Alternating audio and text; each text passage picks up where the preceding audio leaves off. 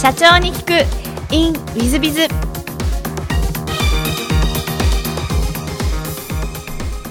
ィズビズの新谷です。先週の続きをお聞きください。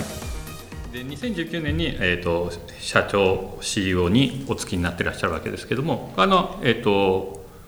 次は任せるというような感じでいらっしゃったんでしょうか？そうですね。あの IPO した時に、えーまあ、私ではない代表がいたわけですけれどもあまあ本来はですね、えっと、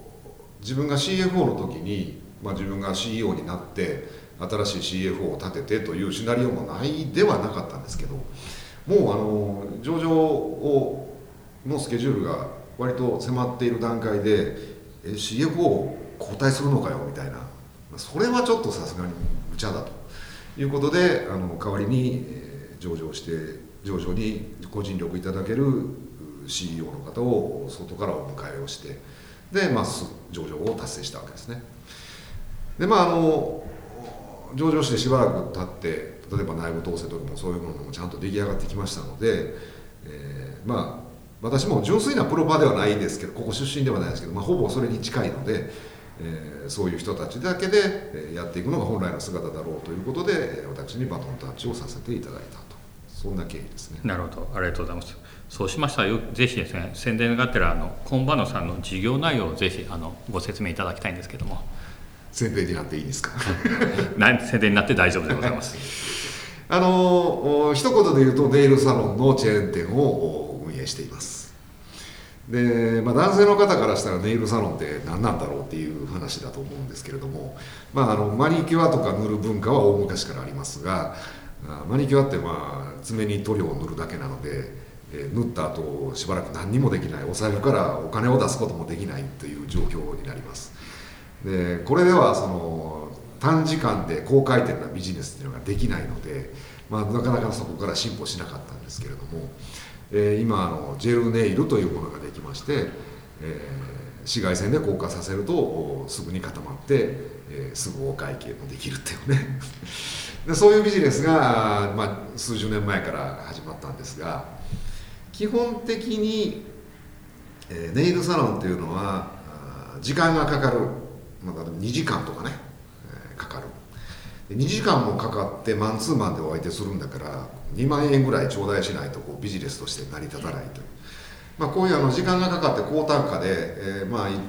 一部の方々まあお金に余裕があるとかそういう方々だけでこう培われてきたもんだったんですね。でまたやっているのは個人商店がほとんどですと。2時間2万円だったら一般化しないよねと。じゃあどれぐらいだったらいいんだろうと。せめて1時間かと。値段は？1万円でも高いよねそれこそもう学生さんでも手を出そうと思ったらもうせめて5000円だろうと。なんとかそれをこう実現できないかということでいろんな方法論を考えて今のファストネイルというシステムを作ったわけですね。ですからお客様の滞在時間は平均で1時間弱。塗るだけだったら30分かからない。で客の客単価も、えー、5000円前後、まあ、これだったら繰り返し毎月来てもらえるよねそれをチェーン店のビジネスとして、えー、利益を上げていくためには実は単純に時間が短い値段が安いだけではダメで生産性はさらにもっと高くないと無理なんですね。1時間お客さんおられるのでネイリストもマンツーマンで1時間使っちゃったんじゃ生産性5000円にしかならないんですよね。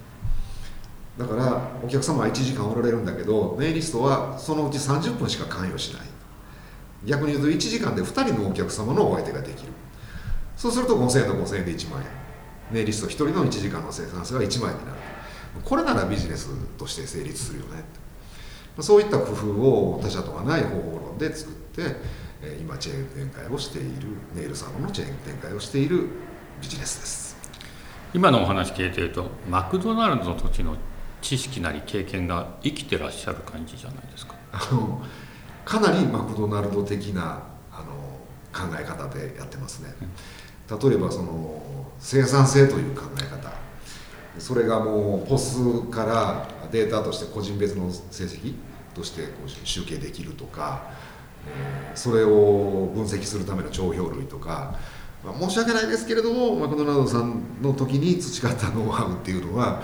かなり、えー、使わせていただいてます。いわゆる多分お聞きになってる方も興味深だと思うんですがいわゆるチェーンされるように、まあ、裏付けされたマクドナルドの何ですかノウハウみたいなのがコンバードさんにも生きて生産性が上がってると。こんな話でございます。そうですね。あの行うのは人がやっぱりそれぞれなのであの、まあ、早い子もいれば遅い子もいるし器用な人もいればそうでない人もいますけれどもできるだけ均一のサービスがどこの店舗でもそれから経験の年数にかかわらずおおむね同じようなものが提供できるような方法論は何かと。いうのはあそう前職から拝借している。拝借しているっては違いますね。あの学ばしてもらって利用させてもらってる考え方ですね。ありがとうございます。そうしましたら全く違う質問をさせていただければと思いますが冒頭ちょっとお話しました。好きなもの好きなことでいっぱいお答えいただきましてですね。ちょっと全部読むのはあれなんですがちょっとだけ読んでいきますとプラモデルとかまあ、おもちゃとか電化製品とかを分解したりとか車も製造改造してたとか。オーディオもですか？物量等にさ古いものは大好きでと書いてあったり、えー、パソコンも作ったことがあられる。まあすごいですね。他にも映画海外ドラマの鑑賞音楽鑑賞バンド活動家具とすごく何気ない時間仕事までお答えいただいてるんですが割とものづくり好きってお答えすると正しいのかなと思うんでそんな感じでいらっしゃいますでしょうか？はい。その通りだと思います。あの例えば趣味の中に映画鑑賞とかそういうの話もさせていただきましたが純粋にその映画を見て面白かった面白くなかっただけではちょっと物足らなくてですね、えー、この監督さんはこういう映像が特徴的でちょっと続けて見てみるとこの人はこうやって進化してきたんだなとかそういうあの作品の裏に潜んでるものとかそういうものにも興味を持ちますね、うん、ですからあの好きなジャンルつながりで見るよりはその制作者、まあ、出てる俳優さんではなくむしろスタッフ側のつながりであの映画を芋づる式に見ていくとかこのドラマのテイストあのドラマと似てるよなって調べてみるとプロデューサー一緒だったとかね。そんなことに結構興味を持ちますだから車なんかでもあの車は、まあ、単なる移動の道具ではありますがその機能を高くするためにこういう工夫がされてるとかこのメーカー独自でこういうところがいいんだとか悪いんだとかなんかちょっとあの変なこだわりがあってそういうあの隠された表面的な部分じゃなくてそれがどのようにこうなされているのかっていうことにちょっと興味を持ちますね。割とあのお話ししてた理系の方らしいお答えで ネイルサロンのなんかオーナーって感じではないようにも聞こえするんですが 本当に素晴らしいですね。で座右の銘もあのお聞きしてまして「好きこそものの上手なれ」を選ばれてらっしゃるんですがこれ何か選ばれた理由というのはございますでしょうか、うん、まあこれ正直なことを言いまして私が父親に言われたことなんですよ。あの本当に物事好きにならないとうまくならないよってまさにもう読んで字のごとくなんですけどあの私子供の時に、まあ、割といろんなこと好き嫌いが多くて、まあ、食べ物もそうだし例えば学校の授業のその英語が嫌いで数学が好きとかそういうのもこういろいろ好き嫌い割と激しかった。ものの好み激しかったんでね。でその時にいやいややってたって英語覚えられないよと。多分英語の話がきっかけだったと思うんですけど。あの本当にうまくなりたかったらあの好きになるしかないのでそういう努力をしろと。いうようなことを父親から何度か言い聞かされました、うん、で好きになるために分解してみたのかどうかちょっと分かりませんがあのまあ掘り下げてこうやっていけば興味を持てるのかなと思っていろんなことに対してまあ上面だけをちょっとかじるんじゃなくて少し深いところまで入ってみるっていうことは今でも心がけてますね。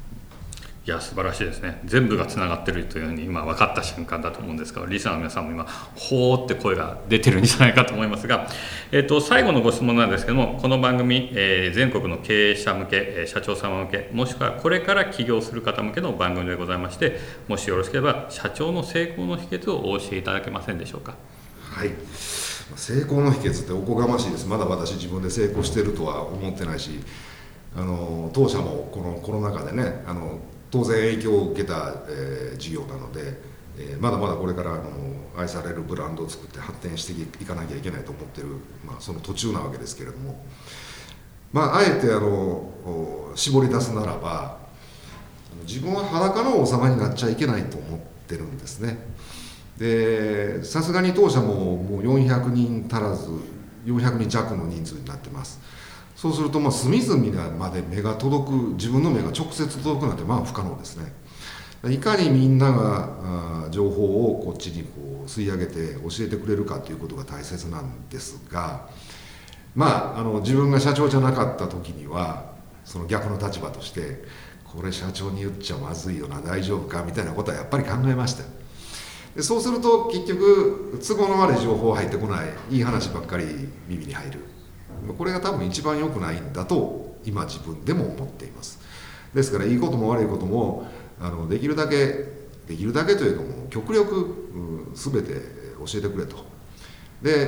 えー、私が判断すべきものではないものはもう権限移譲するので聞き流しますし私がデシジョンすべきものはきっちりと私が最後決断をしますし。決断をするという責任も私が取るということで。まあでも間違った情報や一部の偏った情報いい話ばっかり入ってきてそれに対して決断ばっかりしてたってそんな 何も進歩しないのでいい話も悪い話もまんべんなく全て聞かせてくれと。で自分が裸の王様にならないと。いうことを、まあ、一番の自分の気をつける点と。いうことで今はやってます、えー、まあ、そういう社長が世の中に多いんじゃないですかっていう気持ちもあるので、まあ、皆さんもそうならないようにやられたらいいのかなって考えてます。ありがとうございます。あの私も裸の王様にならないようにちょっと気をつけたいなと思います。えー、リスナーの皆様本日はお忙しい中お聞きいただきまして誠にありがとうございましたぜひ皆さんを参考にしていただければと存じます。坪井社長様本日はどうもありがとうございました。いえこちらこそありがとうございました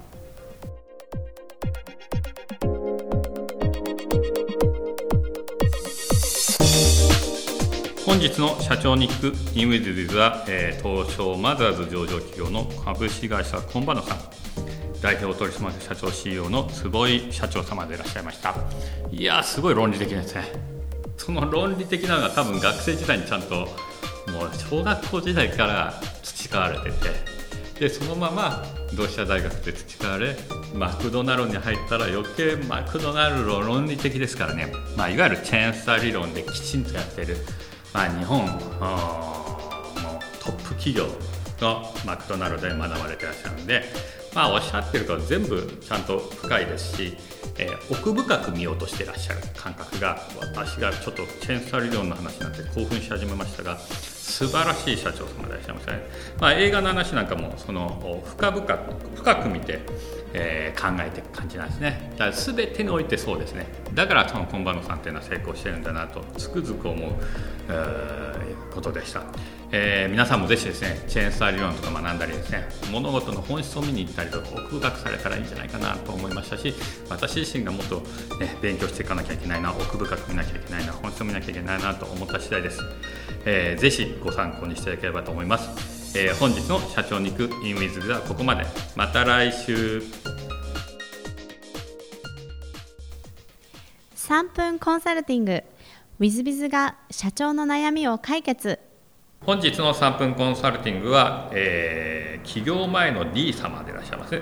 えー、こんにちは D と申します。将来的に起業を考えており現在資金準備中です。今回はお金をどこから集めればよいかアドバイスいただくかご存じます。構想しているのは無料アプリを開発し広告収入を得るビジネスモデルです。私自身もエンジニアですが、1人では開発すべてをできるわけではなく、開発費用、人件費、その他を概算して1500万円ほど必要と見積もっています。創業も初めてで自己資金があるわけではないので、やはり銀行や信用金庫からの融資では難しいでしょうか。他に資金調達方法、手段があれば、ぜひともご教示いただきたく、何卒よろしくお願い申し上げます。これはかなり厳しいご相談ですね。創業資金っていうのはですね、まあ、一応創業融資というのが日本政策金融公庫とか、あと民間の信用金庫、銀行であるんですが、結構借りるの大変なんですね。それも1500万も借りれるケース少なくてですね、500万ぐらいなんです。なので、通常企業は自己資金を貯めてやるのが一番最初。その次は親族家族からお金を借りてやる方法。そして3つ目が他人から融資もしくは出資を受けてやる方法。これがですね、えー、3つなんですね、えー、123なんですね。なのでご自身でお金を貯めるのが一番なんですがどうしてもという場合にはまあ、ご家族からご親族から借りるっていう方法ですね。でもう一つの方法は他人からですが融資っていうのは非常に珍しいケースだと思います。ほとんどは出資になると思います。そうするとえー、もし1円で、えー、この D 様が会社を作っとして作った瞬間に1500万を振り振り込んで他人から振り込まれたら1500万対1円1のまあ何でしょうかね株式比率になっちゃうんで経営権取られちゃうわけですよね。それだとなんか意味はないですし1円の企業が1500万対1500万人の価値になるかっていうとちょっと対象ですから厳しいと思いますしなかなかそんな簡単ではないのでちょっとなかなか難しいなという感じがします。えー、ですので、まあ、ちょっと他にもですねクラウドなんですかファウンディングとかもありますがまあそれで課長資金集めるのはありえますけどね1500万集まるかどうかって言われるとうんなかなかそう簡単ではないですが、まあ、ちょっとその辺でですねもちろん、えーと、創業補助金というのもあって200万ぐらい出るケースもございますのでそういうのも調べて資金調達ちょっと広めに集めてみていただいたらいいんじゃないかなと思います。ただ簡単ではないというふうに思ってください。あとアプリの開発ですよね。一人でやるべきじゃないでしょうかね最初は。その後こう修正修正していって儲かるようになったら人を入れて修正していってっていう方法もあるんじゃないでしょうか1500万最初からかける必要性も私自身はあると思いませんえっと基本的なシステム開発アプリ開発っていうのは人件費でしょうからお一人で何とか開発するというふうにはできないんだろうかというのことまで考えたらいかがかなというのは私の考え方です。まあ、もし、えー、難しいそれでもどうしてもということであれば、えー、まあ、ご相談が乗りますがなかなか厳しいと思っていただければと思います。まあ、起業する前起業する方法は自己資金が最初その次が家族親族そして他人この順番だというふうには皆さん覚えておいていただいた方がいいんじゃないかなというふうに思います。よろしくお願いいたします、えー、本日の3分コンサルティングはここまで。また来週。